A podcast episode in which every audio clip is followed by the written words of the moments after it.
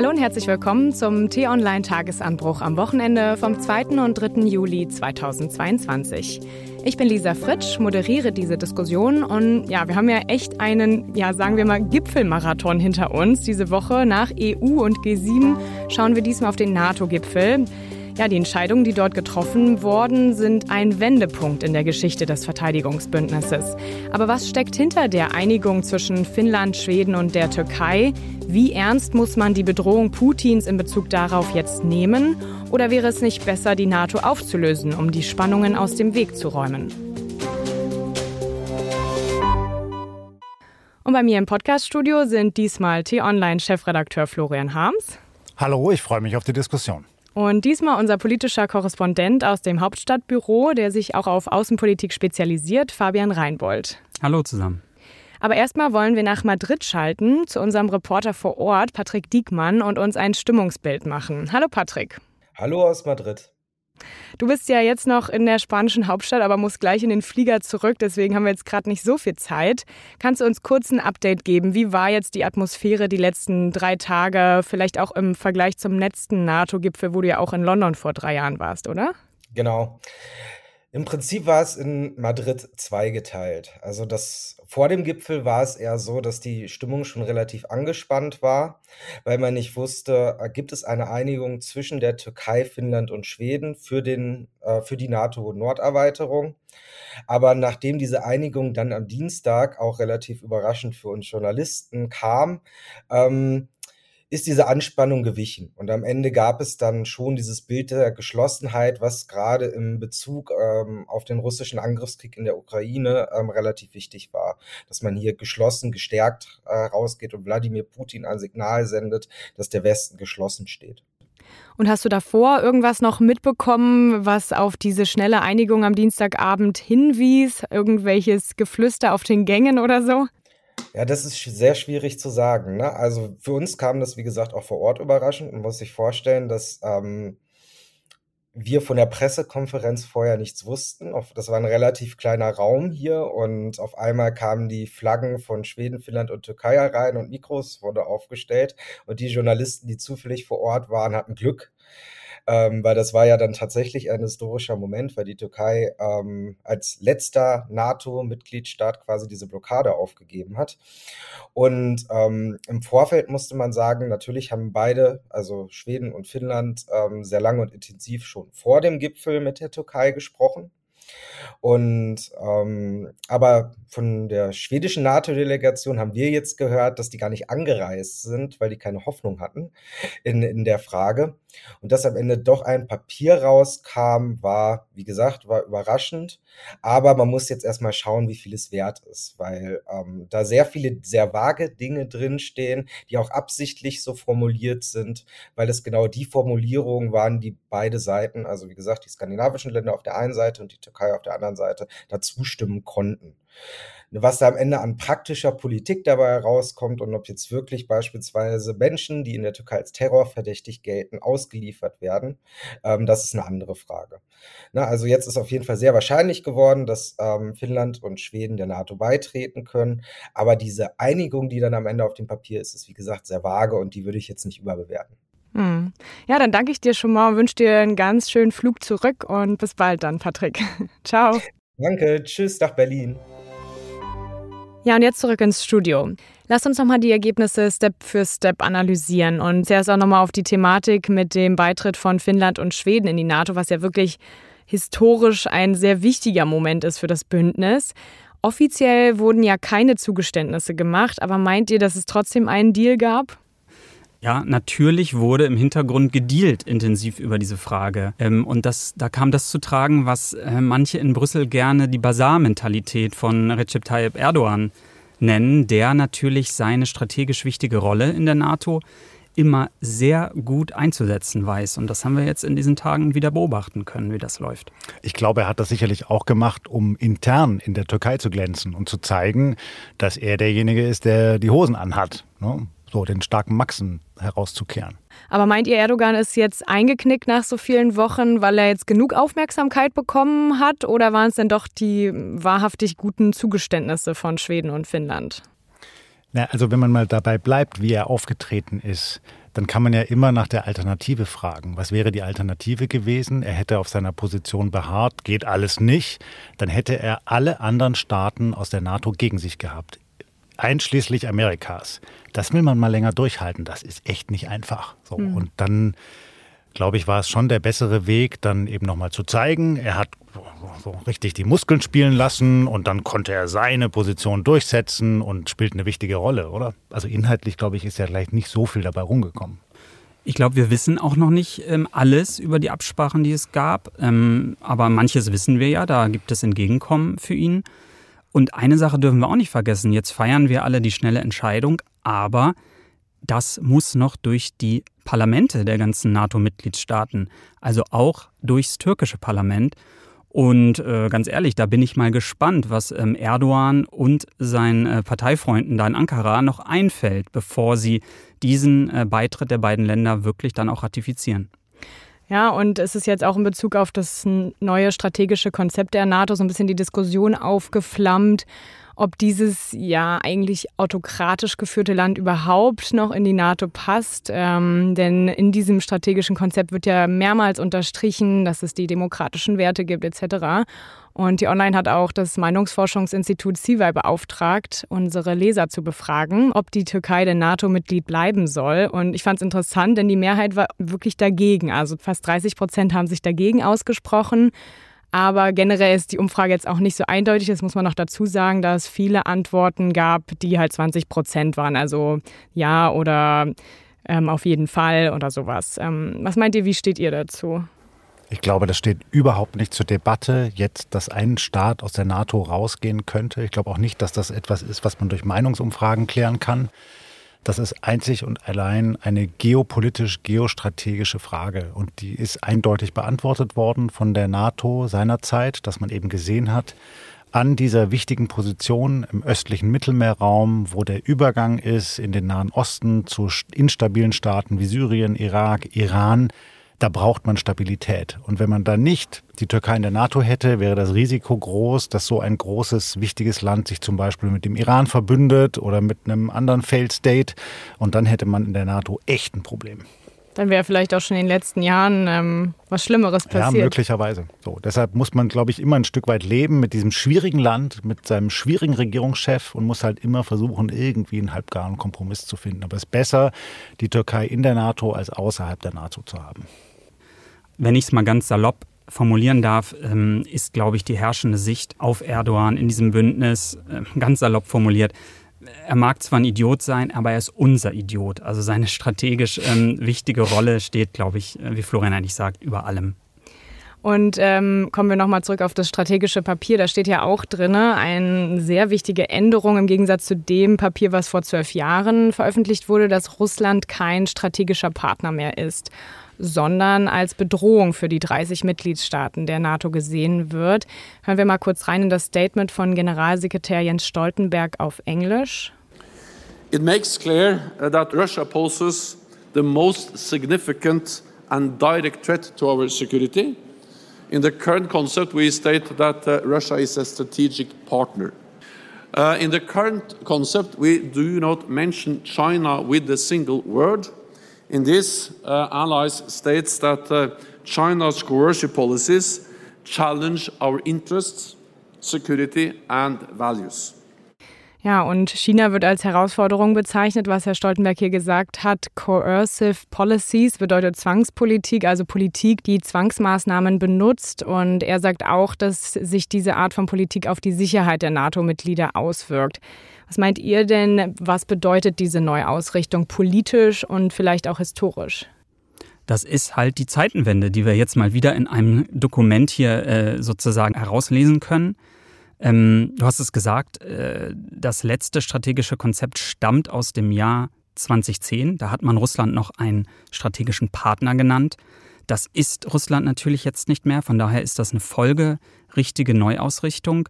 Und ehrlich gesagt steht diese Neuausrichtung schon einige Jahre an. Also schon lange vor dem Ukraine-Krieg äh, war einfach der Eindruck auch in der NATO da, ähm, das Konzept von 2010 passt nicht mehr. Und ähm, dass es jetzt so lange gedauert hat, hat zum Beispiel auch damit zu tun, dass diese strategische Neuausrichtung niemand mit Donald Trump vornehmen wollte. Also man hat da auch gewartet, dass ähm, Joe Biden US-Präsident ist und dann der Ukraine-Krieg hat das jetzt natürlich ganz, ganz dringend gemacht. Die NATO ist ja auch in einer Sinnkrise gewesen. Die wusste gar nicht mehr so genau, was sie eigentlich soll und wen sie vor wem schützen soll. Der französische Präsident Macron hatte sie sogar als Hirntod bezeichnet. Und so gesehen kann man natürlich auch sagen, dass so brutal und schlimm dieser Ukraine-Krieg ist, darin auch eine Chance für die NATO liegt.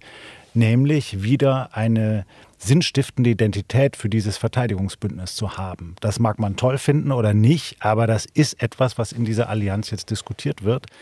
Und das, was wir jetzt gesehen haben mit dieser Zeitenwende, ist ja, dass die Staaten auch wieder viel enger zusammengerückt sind. So, die haben jetzt einen gemeinsamen Gegner. Nichts schließt die eigenen Reihen so sehr wie ein gemeinsamer Gegner.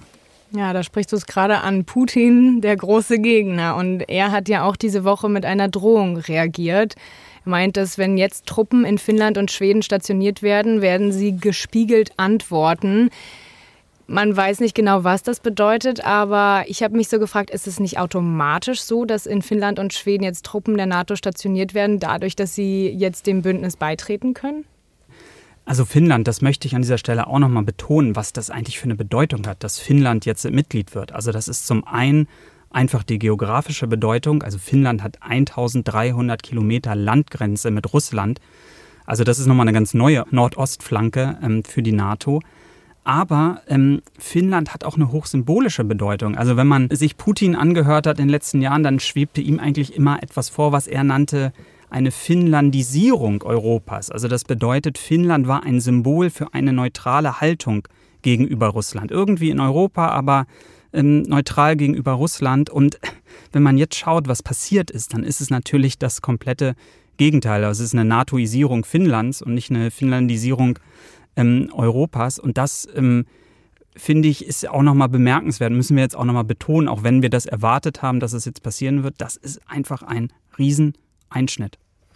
Und so gesehen hat Putin durch seinen Angriffskrieg gegen die Ukraine Europa wieder in die Zeit der Blöcke zurückkatapultiert wo man zwei Systeme hat, die gegeneinander stehen und zwischen den beiden Blöcken gibt es eine harte Grenze. Und so wie du es gesagt hast, Lisa, diese Grenze reicht jetzt bis hoch hinauf in den Norden an der langen Grenze Finnlands vorbei. Und natürlich muss diese Grenze von NATO-Soldaten geschützt werden. Und es kann auch sein, dass da irgendwann deutsche Bundeswehrsoldaten stationiert sein werden. Und das wird über Jahre hinaus eine große Herausforderung bleiben, denn die Russen haben ja auch in der Vergangenheit immer wieder provoziert so an den Grenzen zur NATO mit vermeintlichen Übungsflügen, ja, oder mal mit einem Manöver, so und das wird auf uns zukommen. Ja, also ist die Bedrohung schon real von Putin, wenn er sagt, äh, wenn ihr Truppen dort stationiert, dann werden wir gespiegelt antworten. Naja, ob der in der Lage ist, gespiegelt zu antworten, will ich dann doch bezweifeln. Die haben ja jetzt schon Schwierigkeiten, ihre Kampfbataillone in der Ukraine regelmäßig wieder auszustatten. Also wir wissen jetzt aus den äh, britischen Geheimdienstinformationen, wenn wir sie denn für wahrnehmen, dass diese Kampfgruppen in der Ukraine mehr oder weniger zusammengestückelt besetzt werden aus unterschiedlichen Gruppen, die äh, deutliche Verluste erlitten haben. Also das ist nicht mehr so, dass die über Unmengen von Soldaten und Material verfügen können. Und jetzt wollen sie auch noch oben im hohen Norden gespiegelt antworten. Ja, woher sollen die denn alle kommen, die Soldaten? Hm, also würdet ihr die Bedrohung doch nicht so groß Es ist eine. Bedrohung, weil Putin gezeigt hat, dass er irrational handelt und dass er brutal handelt und keinerlei Rücksichten nimmt, weder auf andere Völker noch auf sein eigenes Volk. Deshalb muss man das ernst nehmen als Bedrohung. Aber man kann schon fragen, wozu ist er denn mit seinem Militär noch in der Lage? Und wir können eben auch konstatieren, und das mag ja auch vielleicht für viele Hörerinnen und Hörer beruhigend klingen, die NATO ist das stärkste, mit Abstand stärkste Militärbündnis der Welt. Und wir gehören dazu, also sind wir geschützt. Hm. Ja, und das ist jetzt auch ein Ergebnis, die ähm, NATO-Ostflanke zu sichern, vor allen Dingen auch die baltischen Staaten. Das hat auch nochmal ähm, Außenministerin Baerbock auf dem NATO-Gipfel gesagt. Wir hören mal kurz rein. Und äh, zugleich unterstützen wir unsere baltischen Freunde. Deutschland ist hier vorangegangen. Bei meiner Reise ins Baltikum hatte ich bereits deutlich gemacht, dass wir den dringenden Wunsch der baltischen Staaten und da wir in Litauen Leading Nation äh, sind, haben wir insbesondere unseren Vorschlag mit den Litauern abgesprochen, dass wir eine Brigade stellen. Wir müssen jetzt nur wahnsinnig aufpassen, dass wir nicht in Kategorien erstens des letzten Jahrhunderts und äh, auch nicht in Kategorien des alten strategischen Konzepts der NATO denken, weil die Sicherheitsgefahr ist eine andere. Auf dramatische Art und Weise haben wir heute wieder gehört, dass es Cyberattacken auf Norwegen gegeben hat, die zeigen, dass die Gefährdungslage eben im Jahr 2022 anders zu gestalten ist, als das noch vor zwölf Jahren waren, als wir zum Beispiel Russland nicht als die größte Gefahr für den europäischen Frieden gesehen haben. Genau, da sehen wir jetzt nochmal auch das, was wir gerade besprochen haben mit dem strategischen Partner Russlands, was jetzt aufgegeben wurde. Und es wurde jetzt auch entschieden, dass die sogenannte Eingreifgruppe von 40 auf 300.000 Soldaten aufgestockt werden soll. Hängt das jetzt zusammen mit der Entscheidung, die Ostflanke zu sichern oder ist es nochmal eine andere Operation? Das ist ein wichtiger Pfeiler bei der Sicherung der Ostflanke. Und du hast es gesagt, das ist einen, ein dramatischer äh, Anwuchs dieser äh, Quick Reaction Force, wie das in NATO-Sprech heißt, also dieser schnellen Eingreiftruppe. Und ähm, jetzt sind wir mal sehr gespannt. Übrigens in Berlin ist man jetzt auch sehr gespannt, wie man eigentlich ähm, auf diese 300.000 kommen will und wie vor allen Dingen die Bundeswehr ihren Beitrag dazu leisten will. Denn wir wissen leider alle, dass es ähm, bei der Aufstellung der Bundeswehr äh, nicht so gut bestellt ist gerade. Ich glaube, was man sagen kann, ist, dass die Amerikaner ja dazu in der Lage sind, schnell Truppen zu verschieben, auch global zu verschieben. Und wir werden hier in Europa wieder viel mehr amerikanische Präsenz erleben. Ich bin aufgewachsen in Baden-Württemberg und es gehörte einfach dazu. Es war völlig klar, wenn man zum Beispiel abends ausgegangen ist, da waren überall GIs. So. Und das ist dann nach dem Fall des Eisernen Vorhangs viel weniger geworden. Die Amerikaner sind auch ein Stück weit aus unserem Leben verschwunden. Jetzt werden sie wiederkommen. Biden hat ja schon die Truppen im Vorfeld sehr stark erhöht in Europa. Und was ich jetzt interessant fand, was der Gipfel auch ergeben hat, ähm, die Amerikaner haben ja gesagt, dass sie sozusagen permanent in Polen ähm, ein Quartier aufbauen werden. Und das ist wirklich auch nochmal eine interessante Entscheidung, weil ich musste ein bisschen schmunzeln, als ich das gehört habe, weil ich erinnere mich an die Jahre unter Donald Trump. Ähm, ich war da ja auch in Washington der Korrespondent und da war es sozusagen immer der Herzenswunsch der Polen, dass Trump dort so ähm, Truppen stationieren wird. Und sie haben ihm das immer versucht, schmackhaft zu machen, haben gesagt, wir bauen dir hier ein Fort Trump hin, also wir nennen das Fort Trump. Und ähm, es ist trotzdem nicht dazu gekommen. Aber jetzt, äh, unter dem Eindruck des Ukraine-Kriegs, geht plötzlich auch sowas. Es wird natürlich jetzt nicht mehr Fort Trump heißen. Vielleicht Fort Biden. Wer weiß, ja. Ja, und genau darüber gibt es ja jetzt auch wieder die Diskussionen um Litauen, weil dort ja auch Verbote ausgesprochen wurden, ähm, dass dort jetzt nach, von Russland nach Kaliningrad ähm, nicht mehr Lieferungen stattfinden können. Jetzt hat die Rolle von Kaliningrad halt nochmal an Bedeutung gewonnen. Meint ihr denn, dort könnte es am wahrscheinlichsten so eine Eskalation geben? Wenn man schaut, wo mögliche weitere Eskalationen außerhalb der Ukraine stattfinden könnten, dann kommt man relativ schnell aufs Baltikum und dort auf Kaliningrad. Das ist ja eine russische Exklave, also außerhalb des russischen Staatsgebiets, die versorgt wird dadurch, dass russische Eisenbahnwagen durch Litauen durch dahin fahren und das versorgen. Und was haben die Litauer jetzt gemacht? Die haben eben gesagt, okay, wir haben hier die Sanktionen gegen Russland und jetzt setzen wir die eben auch durch, diese Sanktionen. Wir schauen, was in diesen Zügen drin ist. Und wenn da meinethalben Mehl drin ist, um die Bevölkerung zu versorgen, ist das kein Problem. Aber wenn da zum Beispiel Rüstungsgüter dabei sind, dann lassen wir die nicht durch. Und das ärgert natürlich den Kreml, ist ja ganz klar. Und die werden mit dem Säbel rasseln. Das haben sie verbal schon gemacht. Möglicherweise kommt da auch noch ein bisschen mehr. Aber man muss eben auch sehen, der Kreml sieht natürlich auch, dass er sehr genau überlegen muss, mit wem er sich jetzt wo anlegt. Und das, was wir vorhin gesagt haben, dass die NATO einfach viel stärker ist als Russland, das hat man sicherlich auch im Kreml verstanden. Die kämpfen gerade einen brutalen Abnutzungskrieg in der Ukraine. Die können sich im Moment schlicht nicht erlauben, an einer anderen Front jetzt einen Krieg anzuzetteln, sondern schon gar nicht mit der NATO. Und deshalb habe ich schon den Eindruck, das wird jetzt nicht sofort fürchterlich eskalieren. Was aber immer sein kann und wo man wirklich auch besorgt sein kann, ist, dass es sogenannte Unfälle gibt. Also dass Dinge einfach mal passieren, eskalieren. Also was ist denn, wenn ein russischer Kampfpilot zu weit Richtung Westen fliegt, in den NATO-Luftraum eindringt, vielleicht die Funksprüche der NATO-Jets nicht beantwortet und möglicherweise sich einen Schuss fängt? So, was passiert denn dann? Oder umgekehrt, wenn die Russen auf einen NATO-Jet feuern. Das kann immer mal sein.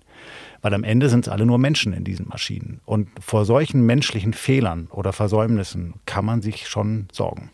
Ja, immer kommen Wörter wie Aufrüstung und Eskalation zur Sprache, vor allen Dingen auch in der Diskussion um die Waffenlieferungen. Man könnte dort auch entgegnen, ist die NATO überhaupt noch das richtige Mittel zur Friedenserhaltung, so ein Verteidigungsbündnis mit Waffen, weil man ja auch argumentieren könnte, dass man sich damit auf das gleiche Level wie Putin begibt und den Konflikt immer wieder weiter vorantreibt, vor allen Dingen jetzt mit der NATO-Nordosterweiterung. Sollte man nicht auch darüber diskutieren, die NATO aufzulösen? Also da bin ich ganz entschieden anderer Meinung. Wo wären wir denn jetzt ohne die NATO in dieser Kriegszeit, in der wir leben? Diese Woche hat es nochmal gezeigt, die NATO ist das handlungsfähigste Bündnis, also auch im Vergleich zur EU und zur G7, die sich in dieser Woche da ja auch getroffen haben. Und wo stünden wir denn ohne die NATO jetzt in dieser Zeit? Also die Bundeswehr alleine kann unser Land nicht verteidigen. Wir können unser Land nur verteidigen durch die Sicherheitspartnerschaft in der NATO. Und ich meine, das ist jetzt hochspekulativ, aber was würde Putin denn noch so einfallen, wenn er ein Deutschland sieht außerhalb der NATO, was sich gar nicht so richtig verteidigen kann, weil es seine Bundeswehr zusammengespart hat? Ja, aber man muss ja auch sehen, dass sich in den letzten Jahrzehnten Putins Aggression genau dadurch erhöht hat. Ja, man kann sicherlich auch der NATO eine gewisse Mitschuld an den Entwicklungen zuweisen, aber bestimmt nicht den Hauptteil der Schuld. Putin ist ein irrationaler Diktator. Der ist de facto ein Terrorist. Und er handelt eben nicht im Einvernehmen der internationalen Gewogenheiten, dass man mal akzeptiert, dass es einen Staat gibt, der hat Grenzen und innerhalb dieser Grenzen darf er selbst bestimmen. Das akzeptiert Putin nicht. Und das hat er nicht erst jetzt mit dem Angriff auf die Ukraine bewiesen. Er hat ja auch in der Vergangenheit permanent versucht, andere Staaten zu destabilisieren. Durch politische Morde, durch Geheimdienstaktionen, durch den Krieg in Syrien, den Eingriff im libyschen Bürgerkrieg und, und, und, und, und. Und das Einzige, was er doch wirklich zu verstehen scheint, ist Stärke, Härte. Ja, dass man ihm sagt, bis hierhin und nicht weiter. Und ähm, deshalb ist auch gegenwärtig die Aufgabe so schwierig, wenn der Westen die Ukraine unterstützt. Wie weit geht man denn da? Deshalb streiten wir die ganze Zeit in Deutschland über, liefern wir jetzt Kampfpanzer oder nur Flugabwehrpanzer, welche Raketen und dergleichen. Aber wo es keinen Kompromiss gibt, das ist die Grenze, die Außengrenze der NATO-Länder. Und das, denke ich, weiß auch ein Putin ganz genau, da darf er keinen halben Zentimeter rübergehen. Weil sonst legt er sich mit der stärksten Militärmaschine der Welt an und nur das schreckt ihn ab, das nächste Land zu erobern, wie etwa Moldau oder im Baltikum einzumarschieren. Oder vielleicht sogar irgendwann auf den Gedanken zu kommen, mal wieder Richtung Dresden zu marschieren. Wer weiß es denn? So. Deshalb ist es ein schöner Traum, dass wir irgendwann alle Frieden haben weltweit. Das wünschen wir uns alle. Aber solange es solche Typen gibt wie Putin, geht das eben nicht ohne Abschreckung. Ja, und dann hat ja auch gerade der NATO-Gipfel diese Woche dieses Zeichen gegeben, von dem du sprichst, Florian. Und das nochmal, um zusammenfassend jetzt am Ende festzuhalten, vielleicht genau das Zeichen auch, was Putin gebraucht hat. Ja, damit danke ich euch, lieber Florian, lieber Fabian, für diese spannende Analyse und Diskussion. Ich hoffe auch Ihnen, liebe Hörerinnen und Hörer, hat es gefallen. Wenn ja, abonnieren Sie doch gerne den Tagesanbruch-Podcast, dann verpassen Sie keine Folge. Anmerkungen und Kritik können Sie mir auch gern an podcasts.t-online.de schreiben. Und Sie können uns auch gern bewerten bei Spotify und Co. Darüber würden wir uns auch freuen. Den nächsten Tagesanbruch gibt es am Montag früh wieder von dir, Florian. Und ich freue mich schon auf die nächste Diskussion am Wochenende. Bis dahin, danke fürs Zuhören und ciao. Vielen Dank und äh, bis zum nächsten Mal. Tschüss und bleiben Sie uns gewogen.